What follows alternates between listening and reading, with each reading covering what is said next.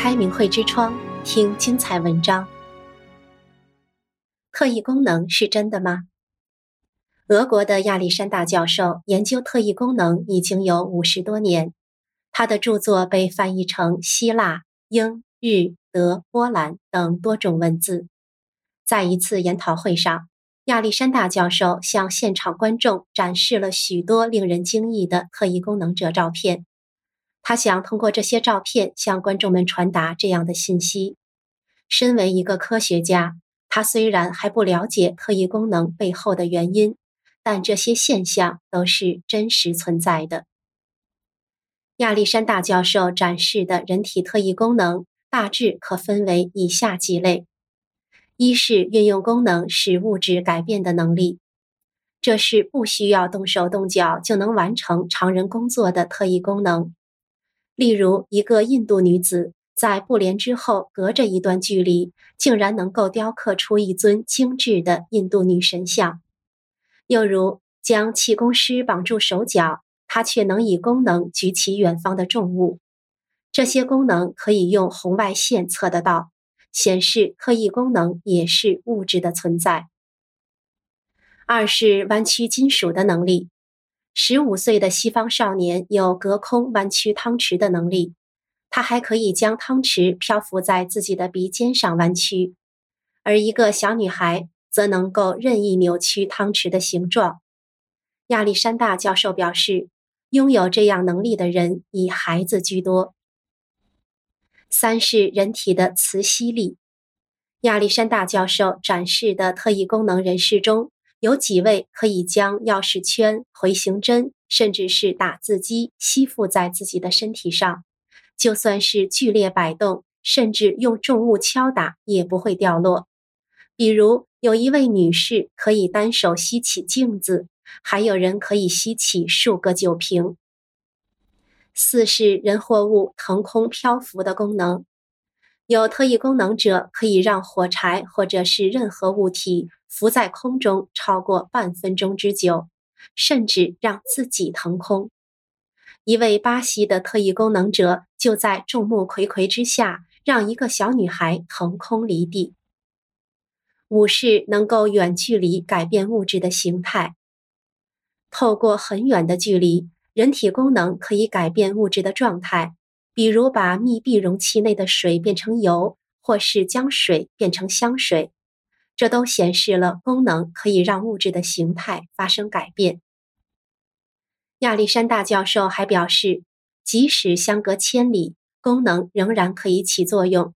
当气功师发功的时候，不但自身能量光束的波长会变化，同一时间，在相隔万里之遥的预定观测目标也能看到水波激起、病患得到治疗等等奇异现象，比如。有一个日本京都的奇人，在他发功的时候，在保加利亚的首都、俄国的圣彼得堡以及一个德国的都市，都能测到当地水波因发功而引起的反应。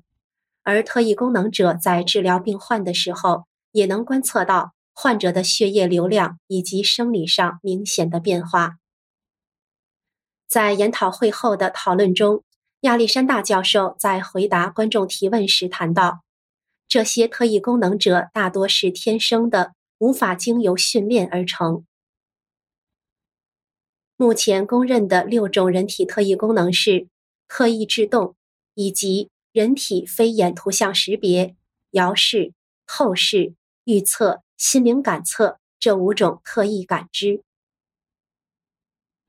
特异制动功能是在十九世纪末，人们发现并经实验证实了。意大利妇女尤莎皮亚·帕兰迪诺具备这种特异制动功能。从那之后，人们进行了大量的特异制动实验，并获得了可信的实验资料。具有特异制动功能的人，可以使被密封在玻璃瓶中的目标物体突破空间障碍，移动到玻璃瓶之外。高速摄影机已经清晰地拍摄到了目标物体突破空间障碍的全过程。人体非眼图像识别功能是指不通过人的肉眼，而是通过人体的其他部位，比如耳朵、手指等，来识别颜色、图像、文字等等的特异功能。叶新全进行的定量实验证明了此功能的存在。心灵感测功能是无需通过语言或眼神、手势等感官器官，两人之间即可单向或双向传递心灵思想信息。日本学者本山博士的实验证明，意志力可以通过电磁波无法通过的房间，成功传递给被实验者。实验还显示，志趣相投者之间的心灵感应更为明显。透视功能是无需通过肉眼等感觉器官，特异功能者可以透过障碍物获知物体内部的状态。一九二零年，美国学者莱因在杜克大学超心理学实验室用二十五张瑞纳卡，也就是不同形状图样的卡片，进行双盲性实验。他通过八万五千多次观测。发现被测试者的成功概率远远大于随机概率。实验结果证明透视功能是存在的。遥视功能则无需肉眼或心灵感应，远处目标物的图像可以直接被大脑获取。研究者采用定量化的实验研究手段，用随机数字表随机产生被遥视的物体。研究者本人无法控制随机数字表。这就排除了被测者通过对研究者的心灵感应来获取物体信息的可能。研究结果证实了遥视功能的存在。预测功能可以预知未来将会发生的事件或者某件事是否会发生。最著名的实验是卡林顿的绘画实验，完全被隔绝的被试验者。可以成功地描述出卡林顿按照随机原则在过去和将来绘出的图画，这表明被试验者具有感知过去和未来的能力。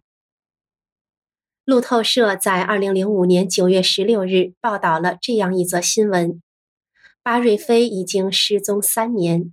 当他的家人把他的照片拿给特异功能者巴塞看时，巴塞马上就知道。这名大约三十岁的妇女已经离开人世。接下来，巴塞还运用自己独特的遥感和遥视功能，在一座湖里找到了这位失踪妇女的遗骸。这一事实使得包括警察在内的一直对特异功能持怀疑态度的人哑口无言，也使得人们更加肯定遥视功能的存在。新闻中的巴塞在意大利罗马一家健康诊所工作，他能够通过天幕看到过去发生的事情。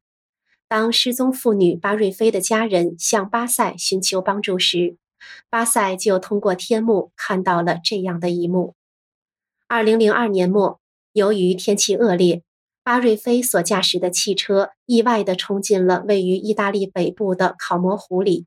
巴塞甚至还听到了巴瑞菲在生命最后时刻所说的话。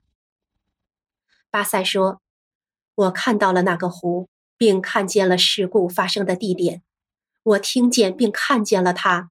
我画了一幅地图，之前没有人想到它会是在湖里。”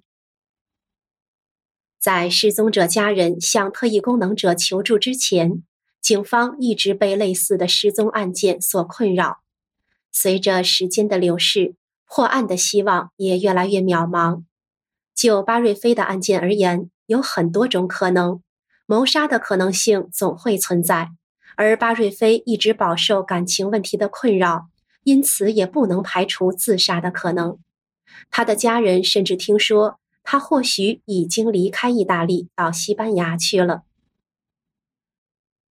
巴塞说出失踪者的下落是功能使然，还是仅靠侥幸呢？这在当时引起了激烈的争论。警察在开始时拒绝相信巴塞，巴塞不得不另外找人到湖中打捞尸体。最终，在湖里找到的汽车和失踪者遗骸使警察感到非常尴尬。巴塞的神奇功能并不是特例。据俄罗斯《真理报》二零零四年一月的报道，一名俄罗斯少女娜塔莎·丹基娜具有非同凡响的特异功能。她那双看似普通的肉眼，竟是一双透视眼，具有超凡的双重视觉，可以像 X 光或者超声波一样透视人体的内脏器官。据报道，娜塔莎的透视功能非同寻常，甚至能够看清那些常规超声波和 X 光都无法探测的死角，识别出人体内最细微的症状。娜塔莎说：“如果需要查看一个病人的健康情况，我可以很快地从一种功能切换到另一种功能，仿佛具有双重视觉，能够看清人体内的全部生物构造。我很难解释自己是如何诊断某种疾病的，但是我能够从有毛病的器官中感受到某种异样的波动。我的透视功能只能在白天工作，晚上则处于休眠状态。近年来，世界各地对人体特异功能现象的发现和研究成果屡屡见于新闻报道。西方科学家经过半个多世纪的实验研究，也早已确证人体特异功能的存在。二零零一年底，著名心灵心理学家若欧编辑的《心灵心理学基础研究》出版，系统的收集整理了心灵心理学主流实验及结果分析，其中就包括隔墙隔物看到隐蔽物体或图像的透视功能。据俄罗斯真理报二零零五年五月报道，《人工智慧》一书的作者普瑞迪萨夫谈到，俄国许多知名的超感人士都反复展示过这样一个实验：研究人员将一个里面装有底片的不透光信封放在超感人士的前额，在冲洗出来的底片会出现所要的图像。这说明，某些人可以从前额处发放头脑中产生的图像，这可能就是古老的东方传统中所认为的第三只眼。其实，中国古人对人体之玄妙早就有了深刻的认识。道家认为人体是一个小宇宙，在古人眼中，人体、生命、宇宙是完整的一体。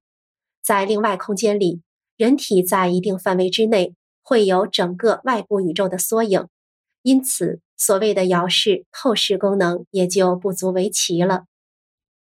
中国古代有许多神医就具有超越常人的能力和智慧，比如大家熟知的华佗和扁鹊。据史书记载，他们都有透视功能。现代人不相信，是因为现代人用狭隘的观念去衡量，无法相信特异功能的存在。修炼界认为，所谓的特异功能不过是人类天生就具备的能力，只是随着人类道德的衰败而逐渐丧失。但是经过修炼，返本归真，人体就会出现特异功能，而且随着修炼者的能量越来越强，还会展现出更大的能力，也就是神通。